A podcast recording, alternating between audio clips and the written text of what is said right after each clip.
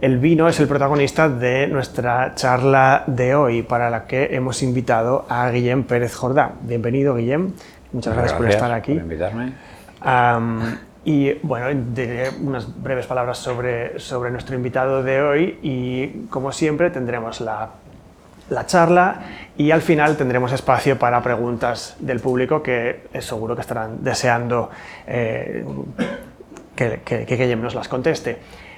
Guillem es licenciado en Geografía, Historia y Arte por la Universidad de Valencia, donde también se doctoró y eh, nada más doctorarse empezó su carrera como arqueólogo profesional que ha nutrido el resto de, sus investigaciones. Em, después ha tenido durante un tiempo eh, un trabajo dentro del Servicio de Estudios Bioarqueológicos de la Universidad de Valencia y durante unos 10 años trabajó también en el Consejo Superior de Investigaciones Científicas, donde ha, pues, ha, desarrollado su investigación sobre actividades agrícolas en las comunidades humanas entre el Neolítico, el inicio de la Edad Romana y más allá, hasta la Edad Media. Em, en la actualidad es profesor en la misma Universidad de Valencia, en su alma mater, y eh, pues bueno, entre toda su investigación que ha ido publicando en foros especializados, en este campo, eh, uno de sus, eh, una de sus metas, como él la describe, es lograr una mejor comprensión de la compleja relación entre las plantas y los seres humanos en el pasado. Esto es algo de lo que nos va a hablar hoy. Así que bienvenido, Guillem, y bueno, te dejo. en principio agradecer por el hecho de haberme invitado y, y, a los asistentes, evidentemente. Espero no aburrirles especialmente. Bueno, vamos, yo voy a intentar contar de una manera más o menos, espero que sea breve y no, que no me enrolle demasiado, eh, cómo pienso que funcionó el mercado del vino durante el primer milenio antes de Cristo. Digamos, básicamente en lo que es el Mediterráneo occidental, pero sobre todo centrado en lo que es la península ibérica y la isla de Ibiza, ya que, como veréis, las islas de Mallorca y Menorca eh, están en una situación diferente durante gran parte de este milenio. Vamos a jugar con los elementos con los que yo con el registro arqueológico nos, nos, aporta, que son los restos de semillas y de frutos que se conservan en los yacimientos, que yo estudio generalmente, pero luego también tenemos otros elementos como son herramientas agrícolas vinculadas con el cultivo de la vid o sobre todo los lagares mmm, para la producción del vino y las ánforas, que son el instrumento básico de, de transporte y de comercialización de este, de este bien. Bueno, la vid eh, es una planta que crece de forma natural en, el Mediterráneo y fuera del Mediterráneo también, por ejemplo, en la mayor parte del territorio europeo. O sea, no es una, es una planta que estaba aquí presente históricamente y que las comunidades, por ejemplo, de cazadores-recolectores... Eh, no, esto no funciona. Vale, por ejemplo, esta primera pepita que veis aquí es de más o menos del 10.000 antes de Cristo en un yacimiento en, el país valenciano y que fue recogida por los grupos de cazadores recolectores que ocupaban esa cueva pues para comérsela supuestamente. Entonces, era un recurso explotado, pero no cultivado. Cuando llegan los primeros grupos de agricultores desde Próximo Oriente, hace unos 7.000 años aproximadamente, a la península ibérica, a esta isla bastante más tarde, pues siguen explotando de alguna forma, recolectando estos frutos silvestres que están en su entorno. Aquí tenéis, por ejemplo, la segunda, la Adrenal de la Costa, es del tercer milenio antes de Cristo, es una uva que está entera, si os fijáis se ven las dos pepitas dentro y conserva la parte carnosa, cosa que no es muy habitual. Esta es del segundo milenio y aquellas serían las primeras pepitas cultivadas que tenemos en el país valenciano, que es el yacimiento de la Aldeonimaquía, que veremos que va a salir. ¿Cuándo empieza esta historia del vino y del cultivo de la vid? Bueno, realmente empieza fuera del mapa que os he puesto, entre el mar Caspio y el mar Negro, en la franja esa es donde, a partir del quinto milenio antes de Cristo, eh, es cuando empiezan a domesticarse, la, se domestica la vid entre otros frutales distintos. A partir de ahí se va a extender a lo que es el Mediterráneo Oriental, básicamente la costa de Siria-Palestina, lo que es Turquía actualmente, y va a estar funcionando, ellos van a empezar a, cultivar la vid y a producir vino, pues a partir del cuarto milenio. No solo lo producen, sino que lo comercializan. Esta es una tumba, la tumba U de Abidos, es de aproximadamente el 3300 a.C., eso está en el sur del Valle del Nilo. Y los, vasos que veis ahí, que estaban llenos de vino, o sea, son ofrendas que se metieron dentro de una de las tumbas, estaban llenos de vino, son originarios de lo que es la zona, la costa de Siria-Palestina actual. O sea, ya están comercializando vino a finales del cuarto milenio, en el Mediterráneo Oriental. Evidentemente, donde estamos nosotros es una situación completamente distinta. Y estas serían un poco las primeras ánforas que empiezan a elaborar ya los egipcios cuando ellos empiezan a producir vino y comercializarlo. Aquí tenemos algunos ejemplos de estructuras eh, del Mediterráneo Oriental. Esta que veis aquí abajo, que es un lagar excavado en la roca. El puntero es que no sé cómo va. O no tiene, no tiene. Vale. Eh, pues mm, se empiezan a documentar eh, pues a partir del tercero, las conocemos, segundo. Arriba tenéis algunas de las pinturas de las tumbas egipcias, que son muy ilustrativas, y en los que vemos, es un lagar prácticamente igual que lo que estáis viendo abajo, pero en el que igual podemos ver todo el proceso, cómo están pisando la uva en, la plataforma superior y cómo por un orificio va cayendo en la cuba, en la cuba inferior exactamente igual que como lo hacemos actual. Bueno, ahora ya no, que está mecanizado, pero como hemos hecho tradicionalmente. Luego vamos a ver, esto tiene cierto interés, que en las islas del Egeo tienen una forma distinta de hacer vino. O sea, las estructuras no son, nunca hay una superficie construida en la cual están pisando la uva, sino que en algunos casos lo que tienen son unos vasos cerámicos como, estos que vemos aquí, y en algunas pinturas de, cerámicas griegas lo que vemos, lo que parece ser estructuras móviles de madera, que es donde ellos estarían pisando la uva. Son como dos formas de, hacer vino en el fondo. Al final del durante el segundo y el primer milenio va a haber un gran comercio de vino en todo lo que es el Mediterráneo Oriental.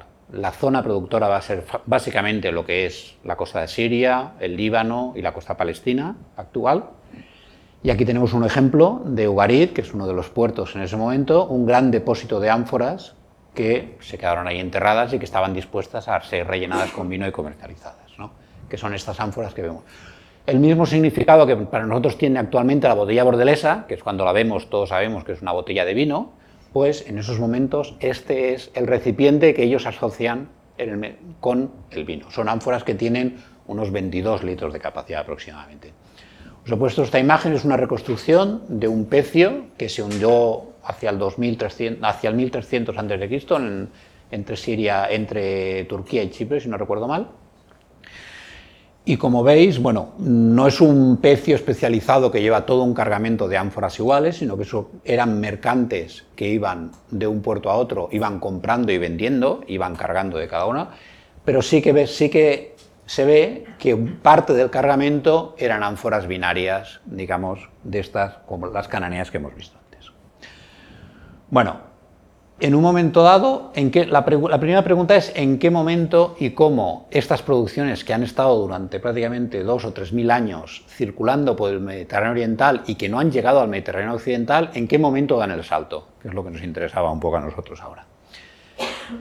Pues seguramente, por lo que sabemos actualmente, lo están dando entre finales del segundo milenio y sobre todo a inicios del primero, cuando poblaciones procedentes de estas zonas de Oriente se van a establecer en el Mediterráneo occidental. ¿Qué vienen buscando esos grupos? Pues básicamente lo que vienen buscando son metales. No buscan vender vino ni que nosotros aprendamos a hacer vino, sino que buscan metales, sobre todo cobre, para elaborar el cobre, y al, establecerse aquí, pues esa gente pues lleva las cosas que a ellos les gusta producir y comer y las acaba, son los que acabaron introduciendo en. El ejemplo más antiguo que tenemos actualmente está en la isla de Cerdeña. Hay un yacimiento, Saosa, se excavó cuando se iba a construir esa rotonda, como muchos de los yacimientos que excavamos, aparecieron una serie de pozos y dentro de los pozos, bueno, los niveles que están dentro del agua a los arqueobotánicos nos gustan mucho porque el material arqueobotánico se conserva mucho mejor, no necesita quemarse, entonces aparecen grandes conjuntos. ¿Y qué apareció en esos pozos? Pues aparece una cantidad importante de uvas, uvas que son ya cultivadas, estamos alrededor del 1300-1200 a.C., pero no solo aparecen uvas, que las uvas ya crecían de forma natural en Cerdeña, aunque no eran muy explotadas, sino que aparece una serie de elementos que son claramente orientales. La semilla que veis con la F, que veis arriba, es un pepino o un melón. El pepino y el melón es la misma planta, ¿vale? Son dos variedades de la misma planta. Eso es oriental y jamás había aparecido hasta ese momento en el Mediterráneo occidental, o sea, alguien lo ha traído desde allí y ha empezado a cultivarlo. Y la que veis abajo, con la letra O, que es una mora, pero no una zarzamora, una mora de los árboles de los que, con los que alimentamos los gusanos de seda, que es otra planta oriental y que se introduce en esos momentos. Con lo cual tenemos la evidencia de que esos productos han llegado desde el Mediterráneo occidental, seguramente poblaciones se han asentado ahí y han empezado a cultivarlo. En este gráfico, vamos a pasarlo un poco rápido, lo que quiero que se vea es cómo desde la llegada de los primeros agricultores hasta el inicio del primer milenio apenas hay frutales. Y solo los frutales que encontramos son los que crecen de forma natural en la península ibérica. Estos datos son del país valenciano. Entonces lo que encontramos son huesos de aceitunas o algunas pepitas de uva y algunos higos, que es lo que crece. ¿Y qué pasa a partir del inicio del primer milenio? Pues que se disparan los valores de los frutales que empiezan a aparecer, o sea, son mucho más frecuentes y aparte nos empiezan a aparecer todos los frutales que nos van a llegar desde Oriente que son los últimos que he expuesto ahí, que son las almendras, básicamente, e, y, las, y las granadas, son los dos, los dos frutos que claramente son de origen oriental. Aunque ahora sabemos que también estas pepitas de uva y estos huesos de aceituna no son locales, o sea, son variedades procedentes de Oriente. Hemos conseguido secuenciarlos y mirando el ADN sabemos que son uvas que están procediendo de Oriente. Bueno, pues básicamente lo que, lo que va a pasar es que los grupos que se van a sentar en principio en el sur de la península ibérica, entre Huelva y Málaga, en busca de metales, no en busca de otra cosa, son los que van a empezar a aportar frutales como estos que vemos aquí. Estos son frutales recuperados en Huelva, en un yacimiento conservado dentro del agua, son niveles del siglo IX a.C. Eh, y básicamente lo que estamos viendo, esto es una granada, estos son unos higos, lo que veis ahí arriba son unas pepitas de uva, esto es una aceituna, no se ve demasiado bien, aquí volvemos a tener el pepino o melón, no, lo, podemos diferenciar, y la almendra. Con lo cual tenemos todo el repertorio llega junto, o sea, no van llegando unos frutales y después otros, sino que llegan todos de golpe. Bueno, esto sería un plano de lo que sería la, ciudad de Huelva en el siglo IX a.C es una pequeña península en la desembocadura de dos ríos que actualmente están totalmente colmatados, o sea, digamos, ya no existen esos ríos, sino que tienes el océano. Y lo que me interesa que veamos es esa pequeña parcela que con el boom de la construcción esa que hubo al principio de los 2000, pues se tuvo que excavar y nos aportó una gran información. Esto es lo que salió en esa parcela. Es una parcela inmensa, son casi 40 hectáreas, y cuando empezaron a excavar los arqueólogos empezaron a ver toda esta serie de zanjas, que si alguno ha plantado vides identificará que está lleno de fosas para la plantación de vides y que el resto de los canales, algunos son para plantar vides también y algunos son pues, para drenar las aguas, digamos, son estructuras. Con lo cual eso es un inmenso parcelario, prácticamente no hay estructuras de habitación, no hay cabañas, sino lo que hay básicamente es un campo de cultivo que se ha quedado fosilizado. ¿Qué encontramos en el siglo IX? Pues el primer campo de vides que tenemos documentado en la península ibérica. Bueno, en la península ibérica y en realmente actualmente en todo el Mediterráneo, porque medio no los conocemos. Es estas zanjas que veis vosotros pintadas de verde, las, las zanjas laterales más seguidas son zanjas de drenaje y marcan el límite del campo, y luego cada una de estas cubetas son las zanjas que se excaven para plantar las vides y son coetáneas a las primeras pepitas de uva que hemos recuperado en, el, en la chaca. Si ponemos en un mapa qué está sucediendo en ese momento entre el 10 y el 9 en todo el Mediterráneo occidental, pues veremos que tenemos todo el repertorio de frutales en el sur de Andalucía y luego tenemos algunos frutales en la costa de Valencia y en el sur de Francia. Vale. Los del sur de Francia sabemos que no son cultivados. O sea, morfológicamente se han podido diferenciar y no son cultivados. Y posiblemente los del país valenciano tampoco pero es un grupo muy pequeño y no podemos hacer ese tipo de recuento. Con lo cual, realmente lo que tenemos es un foco originario que está en el sur, lo que es la costa andaluza, entre Málaga y Huelva, y vamos a ver cómo desde ahí se va a ir expandiendo hacia el norte. Vale. Eh, ¿Qué sucede en, Huelva en estos momentos en los campos que estamos hablando? Teníamos un campo muy pequeñito que estaba en, en la esquina que hay de allí, y a mediados del siglo VIII y durante todo el siglo VII, gran parte del parcelario se va a convertir en un enorme campo de vides. O sea, casi todas las parcelas se van a dedicar al cultivo de vides. Hay también parcelas que están dedicadas al cultivo del ciclo anual, sean cereales o leguminosas, no lo sabemos, pero tenemos un primer gran granero. Y aquí os he puesto lo que os he comentado, la botella bordelesa y las ánforas que empiezan a elaborar son distintas a las que hemos visto en Oriente, son las T10 o R1, digamos, ese es el tipo de anfórico que aquí va a ir asociado a la producción de vino y que vamos a encontrar. Si volvemos al mapa actual, lo único nuevo que nos va a suceder durante el siglo VIII es que vamos a tener un yacimiento en el interior del Ebro, cerca de lo que es la ciudad actual de Zaragoza, donde empezamos a encontrar un gran conjunto de pepitas de uvas, de uvas que ya son cultivadas. O sea, el foco originario de Andalucía ya ha remontado toda la costa y ha penetrado por el Valle del Ebro, por lo menos hasta la ciudad de Zaragoza. El Valle del Ebro siempre va a tener un funcionamiento un poco distinto al resto del... Y luego en el siglo VII sí que vamos a tener muchas más evidencias de, mm, arqueobotánicas de la presencia de distintos frutales por todo lo que es la costa. Y fijaros sistemáticamente en los mapas como vais a ver que casi toda la meseta y todo el norte de la península ibérica va a permanecer en blanco igual que si os hubiera puesto la isla de Mallorca y la isla de Menorca, hasta el final del milenio, prácticamente hasta época romana. ¿vale? El cabezo de la cruz del yacimiento este de Zaragoza que os he comentado. ¿Qué tiene de raro? Pues tiene una muralla con todas esas torres grises que veis, esos torreones. Eso no es un modelo local, es un modelo oriental que se implanta ahí básicamente, y luego, bueno, un urbanismo más o menos estructurado, y lo que más nos chocó cuando los cavamos a finales del siglo pasado, pues fue encontrar gran cantidad de pepitas de uva en un contexto en el que no imaginábamos hasta ese momento que estuvieran presentes. ¿no?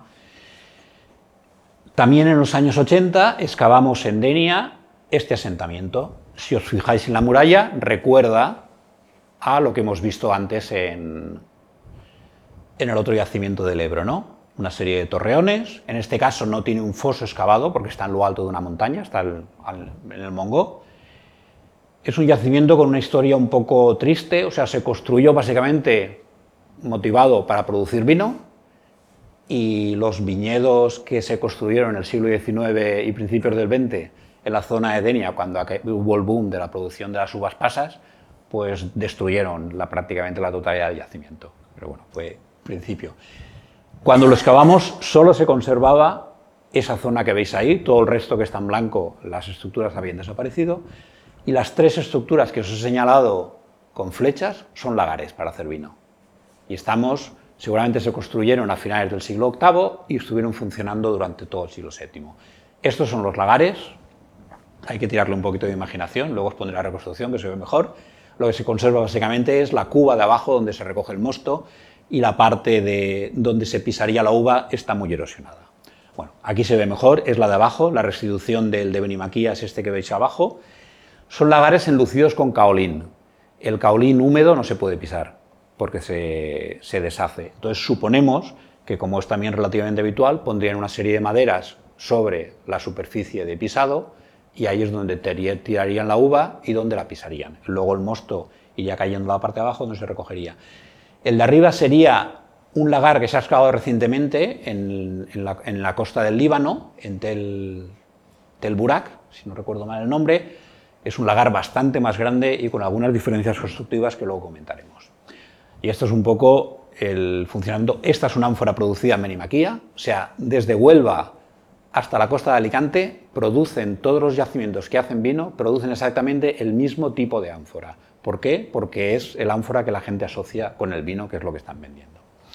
Y luego un poco el procedimiento, como os he explicado, serían las maderas que veis arriba donde se habría pisado, seguramente se dejaría fermentar durante uno, dos, tres días la, fermentación tumultuosa que se dice, y luego se traslada a las ánforas donde se acaba de realizar la fermentación. Con esto os quiero mostrar la distribución, este es un mapa que se hizo en los años 90, yo creo que luego no se, ha, no se ha vuelto a hacer ninguno, de la distribución de este tipo de ánforas, que como veis abarca desde la costa de Portugal hasta el sur de Francia. Incluye todas las Islas Baleares y por supuesto Cerdeña y, la zona de Cartago. O sea, una muestra de la importancia que tuvo la comercialización, el boom de, el peso que tuvo la comercialización del vino en esos momentos. Si nos vamos al norte del río Ebro, el río Ebro, como vais a ver, es como una frontera para distintas cosas. ¿no? Si nos vamos al norte del río Ebro, sistemáticamente los yacimientos que encontramos ahí siempre van a mantener durante casi todo el primer milenio unos porcentajes de frutales mucho más bajos que los que vamos a tener en las zonas que están al sur del río Ebro. ¿no? Este es el único yacimiento, Avillonet, es un asentamiento ibérico que va a estar ocupado hasta el siglo III, pero en la parte baja se encontraron una serie de silos con materiales del finales del 7, inicios del 6, y aparecieron varios conjuntos enormes de, pepitas de uva. Bueno, no es el único elemento vinculado al vino que encontramos. ahí tenéis un símbolo de bronce de origen etrusco y que entiendo que en la conferencia que os dieron sobre, el, sobre los banquetes igual os hablaron. Básicamente es un, como veis aquí en esta, en esta imagen de figuras negras, es para escanciar el vino y para verterlo. Bueno, pues todos estos poblados que hemos estado viendo, Cabezo de la Cruz, Alde Benimaquilla, Aviñonet, eh, absolutamente todos, los asentamientos fenicios que también están interviniendo en la producción de vino, como puede ser el que está en Guardamar o el que actualmente se está excavando en la ciudad de Ibiza, o se abandonan, o se destruyen, o se amurallan. Es decir, pasamos de un momento de grupos abiertos en los que la actividad comercial es importante y no parece haber problemas en el Mediterráneo, aunque ahora se derrumba todo el mercado del comercio del vino y de otras cosas, no solo comercializarían vino, las ánforas dejan de circular, los poblados o se abandonan si vivían vinculados a ese mundo como Benimaquía, o se amurallan, como es el caso de, por ejemplo, la Ibiza. ¿Y qué sucede en Huelva en ese momento? Pues que desaparece el campo de viñas. que vemos en, ¿Qué ven en ese momento los que han excavado este yacimiento? Pues una parcelación de toda la superficie, en lotes más o menos iguales de tierra, y están cultivados, básicamente, hay algunas fosas para la plantación de viñas, pero básicamente son cultivos que no necesitan fosas para cultivar. Básicamente son cereales y leguminosas. Lo que parece es que ha habido un reparto desde la ciudad de lotes y como la actividad comercial ha caído, pues la gente empieza a producir básicamente para comer. Este sería un poco el panorama que tenemos. Lo único que quiero recargar en este caso es que algo pasa en el sur de Francia en estos momentos. Hasta ahora todos los frutales que teníamos no eran cultivados, ahora se funda Marsella y cuando se funda Marsella empiezan a aparecer en el entorno de Marsella una cantidad importante de frutales también. Y no solo uva, sino aparecen también manzanas, granadas, almendras. Eso sí, solo aparecen en los asentamientos portuarios. En cuanto te vas a cualquier asentamiento indígena, aunque esté a 30 kilómetros de la ciudad de Marsella, solo van a aparecer pepitas de uva. En el resto, los asentamientos portuarios es donde desaparece. No sabemos si los producen ellos o simplemente les están llegando por comercio. Eso es una cosa que actualmente no tenemos respuesta.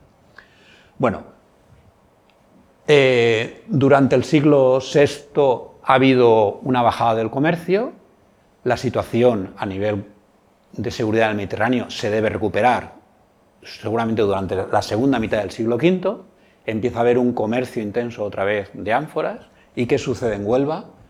Pues que Huelva se vuelve a reestructurar todo el parcelario y ahora se transforma en un gran viñedo. Las líneas estas que veis son caminos que ordenaban absolutamente, es los arqueólogos han interpretado como un gran viñedo, porque digamos está todo ordenado en base a una serie de caminos. Y prácticamente toda la superficie está plantada de viñedos. Han excavado 35 hectáreas de viñedo solo en esa parcela, ¿vale? Que veis ahí. Seguramente es un viñedo construido desde la ciudad y ordenado y que responde a, una necesidad de empezar a producir vino a gran escala, como vamos a ver que tenemos ejemplos, pues para venderlo y comercializarlo. Ibiza en esos momentos ya empieza a jugar un rol relativamente importante, es uno de los centros productores, hay otros, y esta es una muestra de la distribución que tienen las ánforas de Ibiza del siglo V. Van a venir a las otras, tanto a Mallorca como a Menorca, donde seguimos sin tener ninguna evidencia de producción de frutales en estos momentos. O sea, sí que están en Ibiza, sí que están en Cerdeña, pero no están ni en Mallorca ni en Menorca. Y vamos a ver cómo las ánforas de Ibiza básicamente se van a distribuir primero por toda la costa de Cataluña, hasta el sur de Francia, y luego ya en el siglo IV, aunque ese va a seguir siendo su área fundamental de distribución, también van a aparecer algunas en el sur de la península ibérica, aunque vemos que aquí también hay centros productores equivalentes a Ibiza que están haciendo exactamente lo mismo. Por ejemplo, si nos vamos a la zona de Cádiz, tenemos, las imágenes son malas, pero son las que hay, eh, empezamos a encontrar campos de vides en el entorno del, puerto de Santa María.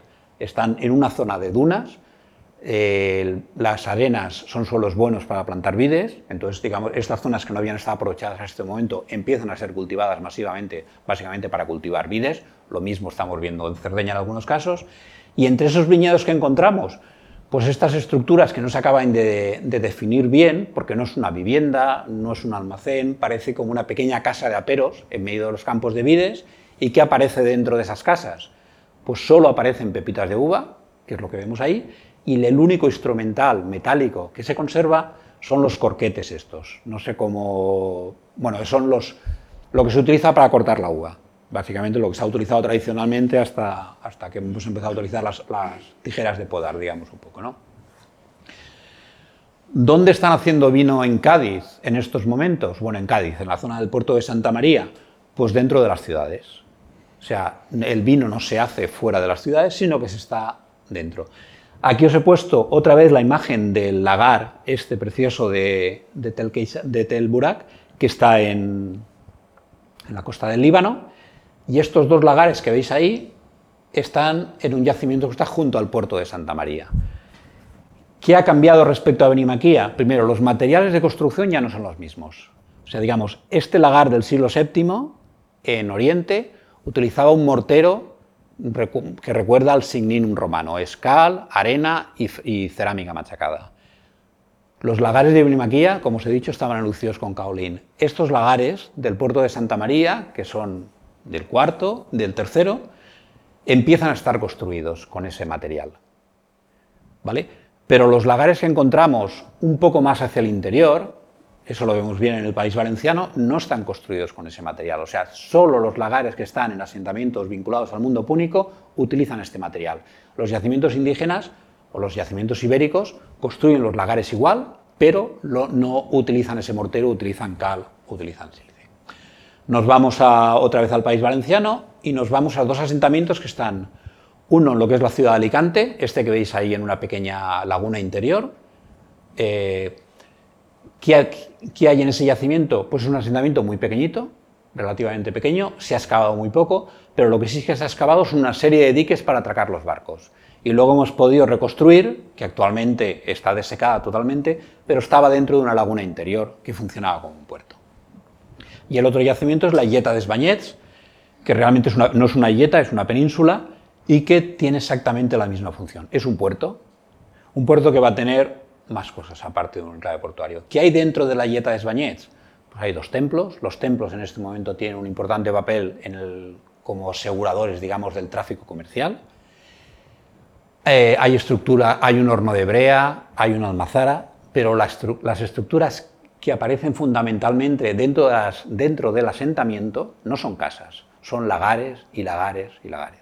Lagares como los que hemos visto en la zona de Cádiz, son lagares construidos de nuevo con este mortero que nos recuerda al signinum romano, con una capacidad importante, o sea, si los lagares de Iberoaquía, la cuba tenía entre 200 y 300 litros, aquí te vas a los 1000, 1200 litros de capacidad por cada una. O sea, estamos hablando de una producción a gran escala, y eso es lo que encontramos. Bueno, esta es una restitución de cómo funcionaría el lagar este actualmente. Y aparte de los asentamientos, se ha excavado en todo el territorio que está rodeando. Entonces, estos dos asentamientos están rodeados por un gran polígono industrial. Un gran polígono industrial en lo que están haciendo básicamente son hornos cerámicos para la producción de cerámicas y lo que están produciendo básicamente son ánforas, ánforas en las cuales meter el vino que están produciendo y comercializarlo, una serie de pozos que se necesitan agua para elaborar la cerámica. A nosotros nos viene muy bien porque toda la basura que les cae dentro de los pozos, dentro del agua, nosotros hemos recuperado todas las semillas que estaban en su interior y hemos podido secuenciarlas. Y luego la otra gran producción son una producción metalúrgica y lo que hay básicamente son este, estas forjas, que es para la transformación de o bien copelar la plata del plomo o, o el trabajo del hierro. O sea, básicamente lo que tenemos son un puerto y un área industrial alrededor. O sea, son centros que están produciendo bienes para comercializarlos. Y el vino es uno de los principales que están produciéndolo. Ahora me voy al interior del país valenciano. Es un asentamiento que veis aquí, es una ciudad construida a finales del siglo V y destruida de forma violenta a mitad del cuarto. Tuvo una vida muy corta, prácticamente 50, 60 años. ¿Por qué nos interesa? Porque como se destruyó de forma violenta, cuando excavamos cada una de las viviendas, toda la juar que estaba dentro de la vivienda y que se puede conservar está. Por lo cual tenemos todas las cerámicas y todas las herramientas, que es lo que me interesa hablar ahora. ¿Quién tiene los elementos que tenemos vinculados a la producción de vino, en este caso al cultivo de las viñas, vuelven a ser los corquetes, ¿no? ¿Quién tiene corquetes en estas casas? Las casas que no tienen, que no tienen un arado o que tienen solo un arado, no tienen corquetes. ¿Qué significa que una casa tiene dos, tres, cuatro o cinco arados? Pues que necesita tener al mismo tiempo trabajando dos, tres, cuatro o cinco yuntas de bueyes porque tiene mucha superficie para cultivar. Es propietario. Y solo esas familias son las que tienen corquetes para plantar vides. Lo que vamos a ver es que quién se puede permitir en las zonas interiores ya plantar vides, pues los que tienen más tierras. Los que tienen pocas tierras se dedicarían al cultivo de cereales y leguminosas porque lo necesitan para comer, fundamentalmente.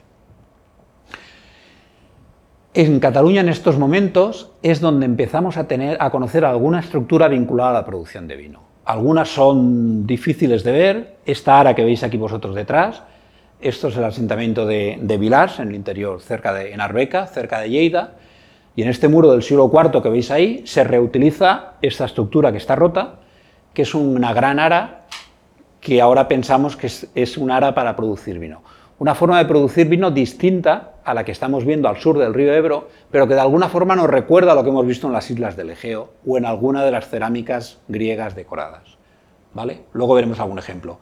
Otro ejemplo, Saus, un pequeño pobladito, ahí Emporion es Ampurias, la colonia griega de Ampurias, y Saus es un pequeño asentamiento rural que está en el interior.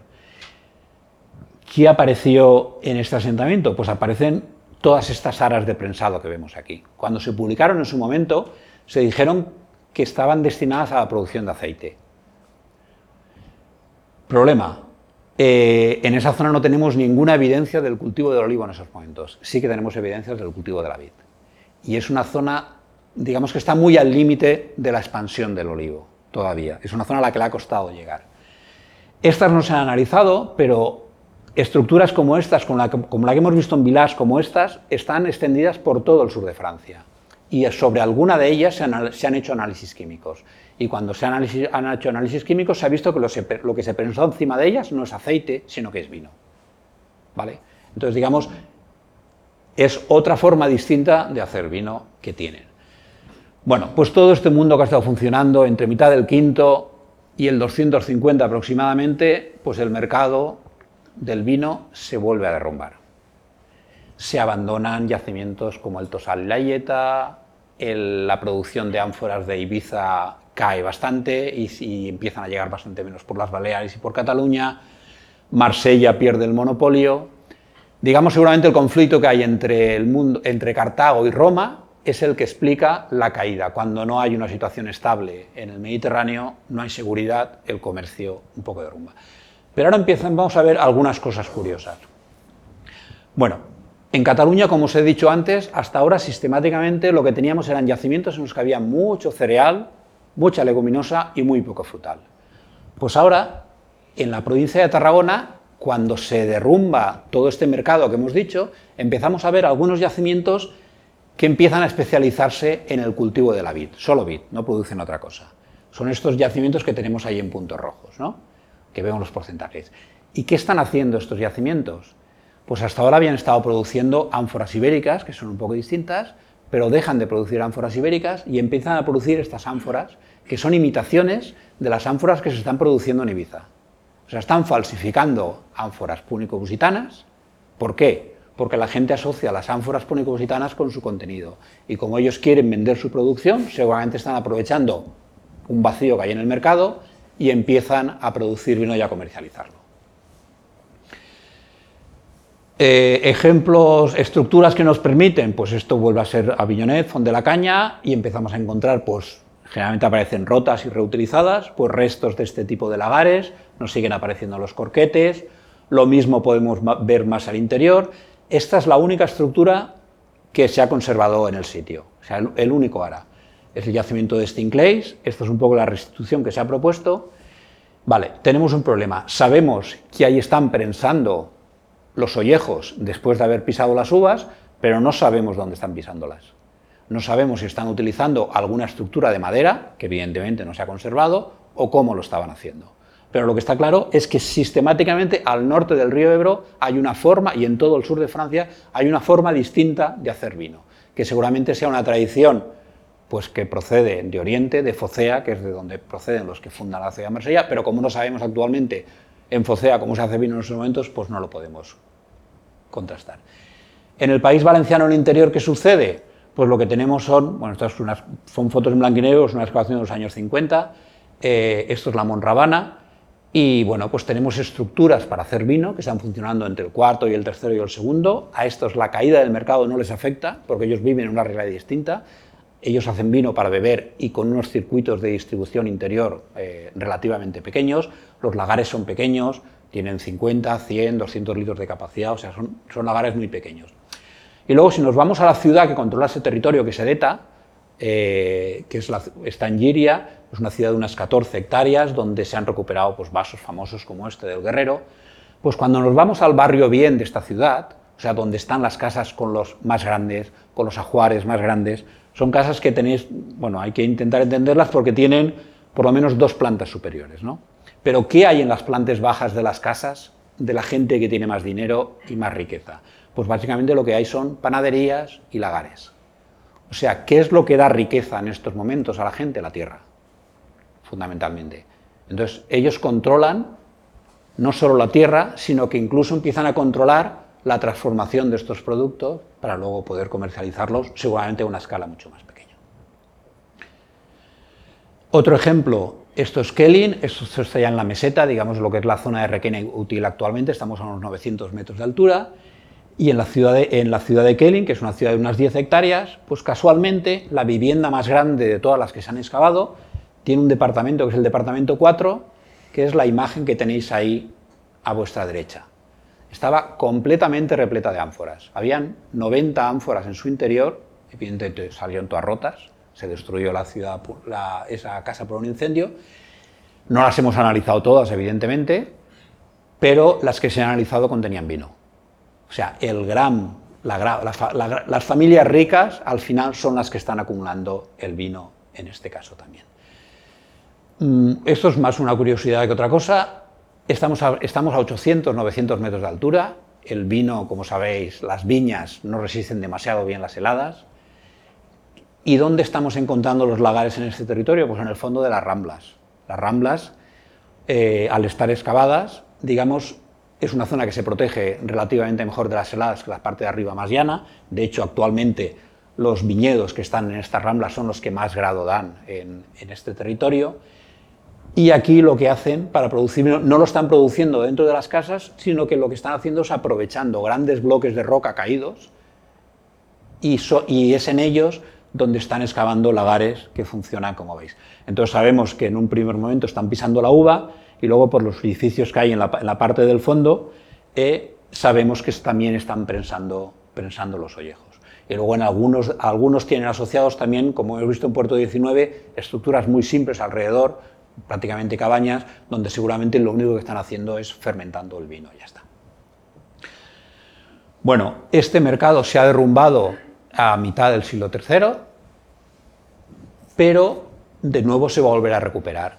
Y es en este momento cuando hay que mirar otra vez a Ibiza, porque Ibiza vuelve a tener una gran producción de ánforas que empiezan a distribuir, y aparte de las ánforas, todas las zanjas que si seguís la prensa llevan años excavándose en Ibiza y que, bueno, han dicho la isla recortada, excavaciones en el aeropuerto, en distintos lugares, gran parte de la isla aparecen este tipo de estructuras, que es lo mismo que hemos visto en Huelva, que son básicamente campos de vides, campos de vides que aunque algunos los han ubicado en el siglo V y siglo IV, básicamente la mayor parte son del siglo II y van a pervivir ya durante época romana. Y ahí, de ahí sí que no os voy a contar nada porque yo tampoco domino demasiado y espero no haberos aburrido y que hayáis entendido un poco la... Y ya está, por mi parte.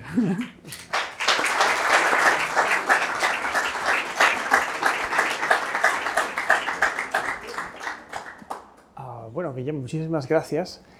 Eh, seguro que tenemos preguntas. Yo tengo algunas. Eh, todo esto es, bueno, algo que, que, me da mucha curiosidad es que, me, que nos hables un poquito más sobre eh, todo este campo en el que tú trabajas de paleobotánica o bioarqueología. ¿Cómo de nuevo es todo esto? Esto es un, un desarrollo relativamente reciente que hayamos desarrollado eh, pues los conocimientos, las técnicas para poder eh, secuenciar las semillas, por ejemplo, saber exactamente si esta es una planta silvestre o cultivada o de dónde venía. Em, cuéntanos un poquito más sobre cómo, cómo se ha desarrollado toda esta, esta nueva, este campo en el que tú trabajas. la arqueobotánica se inicia ya al final del 19 de forma un poco no sistemática y a partir de los años 60 o 70 pues empieza a tener un cierto desarrollo. Es cierto que en la península ibérica y en estas islas nos cuesta más llegar a ese punto y básicamente empezamos en los años 80, 90, un grupo de gente pues empezamos a, a trabajar y es cierto que hemos hecho una incidencia sobre todo en lo que es el primer milenio, poco por casualidad, porque distintas personas hemos trabajado y posiblemente sea la zona del Mediterráneo que mejor conozcamos actualmente de todo el Mediterráneo. Y evidentemente, aparte de identificar las plantas, pues nosotros vamos colaborando con, o sea, yo no soy genetista y yo no soy capaz de secuenciar ni de leer mm, la secuencia genética de las plantas, pero digamos yo lo que es, digamos, hemos montado proyectos trabajando con genetistas que trabajan con las vides para eh, secuenciar esas vides e intentar responder a una serie de preguntas, que es básicamente de dónde vienen las vides, porque los genetistas en su momento plantearon a partir de, digamos, de las plantas silvestres actuales, decían que eran locales, a nosotros no nos cuadraba, y efectivamente no son locales, o sea, llegan de Oriente, son variedades que están llegando de Oriente. Entonces, trabajamos con ellos y luego hay otra línea de trabajo que es la morfometría, que es a partir de, de los estudios morfométricos de las semillas, intentar distinguir variedades y cuáles son cultivadas y cuáles son silvestres. Entonces, lo que estamos intentando actualmente es, con un proyecto que tenemos, entre el CSIC y yo, distintos, es trabajar con los mismos materiales en las dos líneas y cruzarlas. O sea, con las mismas semillas las hemos secuenciado y hemos hecho el estudio morfométrico. Y lo que queremos comprobar es si los resultados son coincidentes o no, porque nos podemos estar equivocando. O sea, con el tema del ADN es más complicado, pero con la morfometría hay una cierta. Entonces, digamos, yo soy arqueólogo de formación, o sea, no soy botánico ni agrónomo, simplemente es que me interesa ese mundo y pues como en todas las disciplinas lo que vamos haciendo es montar equipos más o menos amplios de gente y que cada uno aporte lo, lo que sabe. Yo muchas veces simplemente aporto las preguntas y los materiales, o sea, necesito que... Y por ejemplo, de algunos de los yacimientos que nos has enseñado, em, podemos saber cosas como qué tipo de vino se hacía, era vino blanco o vino tinto, o cómo era un vino que se bebía diluido con agua, como nos contó Carlos García Gual, o qué, más sabemos sobre cómo era ese vino. Sobre cómo era el vino, yo creo que no podemos saber gran cosa. Parece que en este tipo de lagares, con unas cubas inferiores, básicamente lo que están haciendo es vino tinto. Ah o sea que seguramente están vertiendo los ollejos para que fermente con, pero no lo sabemos con certeza. Eh, siempre me preguntan cómo era ese vino, dice, yo no lo sé, yo encima no, no puedo beber vino, lo cual tengo un pequeño problema, pero seguramente, claro, yo siempre pienso en el vino que ha bebido mi madre toda la vida, que siempre ya sigue con los 80 años comiendo con vino, y el vino que hacía su padre y que ya se lo bebía sin ningún tipo de problemas, y que ninguno de mis hermanos que bebe vino es capaz ni de bebérselo ni... o sea, pues sería un vino distinto. Seguramente lo mezclan tanto porque el vino tiene un problema de conservación. Y en esas ánforas, pues el vino se picaría mm. y lo acaban mezclando. ¿Qué buscan ellos del vino? Pues por una parte buscan alcohol, que tienen, ya tienen alcohol de cerveza y otras, pero entiendo que ese, es el gran, ese producto es el que acaba triunfando porque se va a ver como arrasa. Pero el vino es un alimento también para ellos. O sea, es la forma que tienen de seguir teniendo zumo de uvas, digamos, durante todo el año. Entonces, para ellos es un alimento, que eso se ve sobre todo en época medieval, o sea, se ve en la documentación medieval, se ve como el vino es, forma parte de las raciones de los niños y de todo el mundo. O sea, es, es un alimento. O sea, ¿en qué momento da el salto de ser un producto de lujo a ser un producto de consumo habitual? Pues es difícil de definir. Pero seguramente conviven, igual que ahora hay vinos, hay gente que bebe Don Simón y gente que bebe botellas de 300 euros, pues seguramente en esas épocas pues también habría vinos buenos, y, pero qué gusto tendrían es complicado.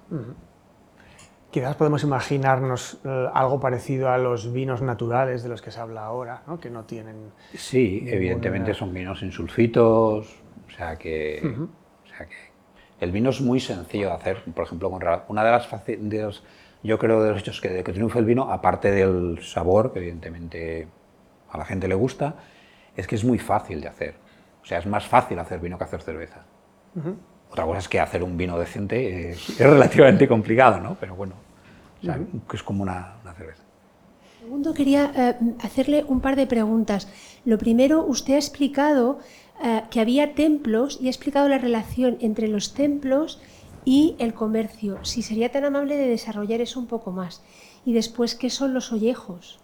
Vale. Los ollejos son los, bueno, por lo menos es como lo llaman allí, en las zonas en eso es castellano, sí, no, no, me, estoy equivocando. Es cuando tú pisas la uva, pues son todas las pieles y toda la raspa que queda. Esos son los viejos, que se suelen recoger, se mete dentro de los cofines de esparto, cofines creo que sí que es castellano, y digamos, y se prensan. Otra vez.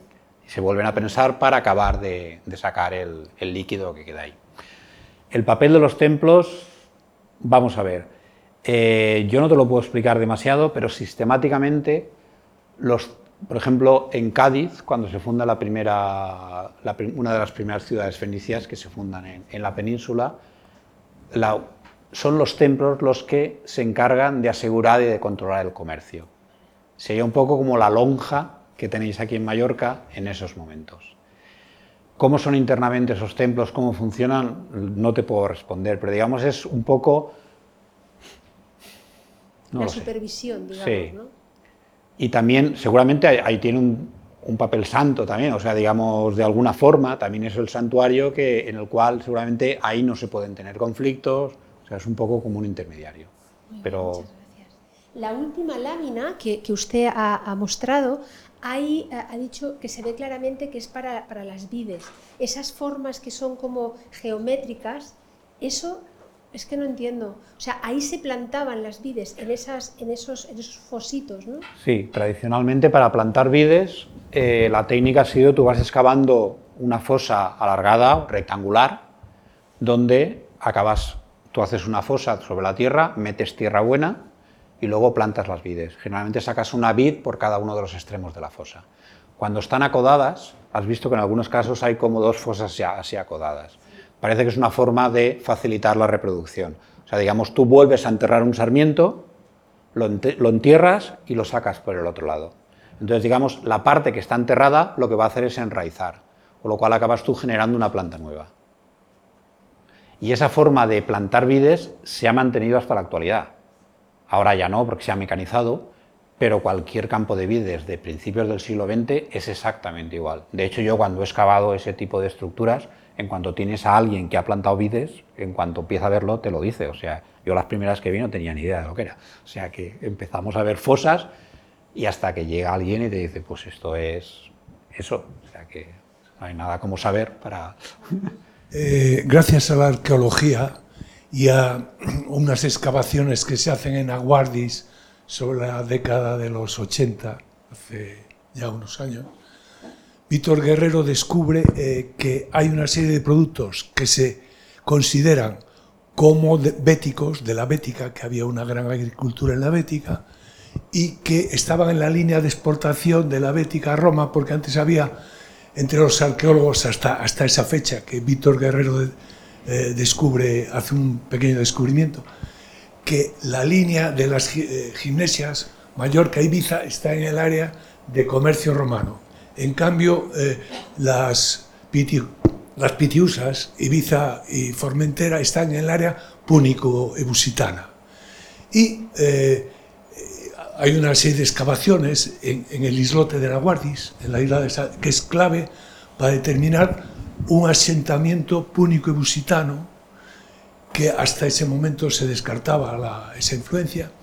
Y hay un año que hay mucha actividad eh, de excavaciones en el Puig del Molins, en Ibiza, y los que excavaban en Naguardis eh, habían enviado unas muestras de arcilla al microscopio, porque en aquella época muy pocas universidades disponían de un microscopio electrónico, y se descubrió que la pasta de las ánforas supuestamente béticas, porque antes había una, tipología anfórica que se consideraba y, se consideraban ánforas béticas, se descubrió que la pasta de las ánforas béticas de Naguardis tenía la misma arcilla que la que estaban descubriendo en los eh, alfares del Puig des Molins en Ibiza. Y entonces dijeron, oye, que esas ánforas son las mismas, es la misma pasta que está hecha. Y se descubrió que se ve que los ibicencos falsificaban productos, los hacían pasar como béticos, y, pero eh, estaban elaborados, los envases, las ánforas, estaban eh, elaboradas en los alfares de, Ibiza.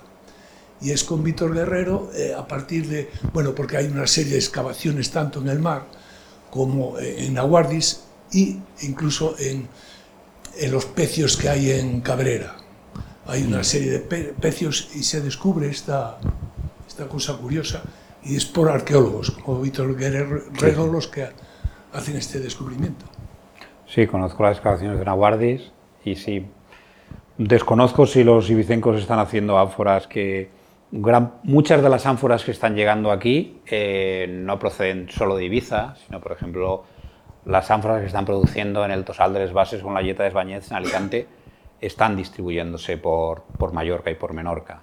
O sea, en el puerto de Ciutadella no recuerdo el nombre del pecio, el último que, bueno, digamos, se ha podido ver que son ánforas producidas en, en, la costa del, lo que es la costa de Alicante, que están nosotros siempre hemos tenido la duda con esos yacimientos son ibéricos, son púnicos. Seguramente es una pregunta estúpida porque es como si alguien le preguntara a la gente que vive aquí de dónde es, dependiendo de cuántas generaciones lleva. O sea, pues se asientan los fenicios en el sur de Alicante en el siglo VIII y en el siglo IV pues se han mezclado, y, pero siguen dentro de la órbita púnica. O sea, digamos, tanto Ibiza como el Tosal de las Gases, como la Yeta de Esbañés, como muchos yacimientos que hay en la costa andaluza, lo que están haciendo es exactamente lo mismo, es producir grandes cantidades de vino, de aceite, de conservas de pescado, envasándolas y comercializándolas.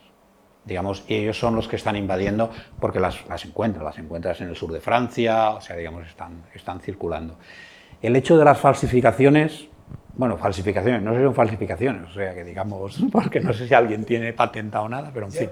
Quisiera saber, en relación a la, expansión en la declividad, si se dice, de, de la producción de, de, vino tras todos estos milenios, ¿es, ¿era por enfermedades de los, los de, la, en la producción o era por la economía que iba abajo? O, ¿Qué, contribuyó a este arriba y abajo de todo? Hombre, si, hubo enfermedades como la filoxera lo, lo, desconocemos. O sea que no creo que, porque digamos, cuando decae el comercio, nosotros seguimos encontrando vides en los pepitas de uva en los poblados. O sea, no, no cae la producción. Lo que cae es la producción a gran escala para comercializar. ¿Por qué? Seguramente porque las condiciones de seguridad no existen es como aquí, porque durante el 16 y el 17, cuando hay una gran cantidad de piratas, pues en el Mediterráneo el comercio decae. Pues en ese caso lo sabemos. Ya sabemos que en el 7, pues a veces ha vinculado con la caída de Tiro.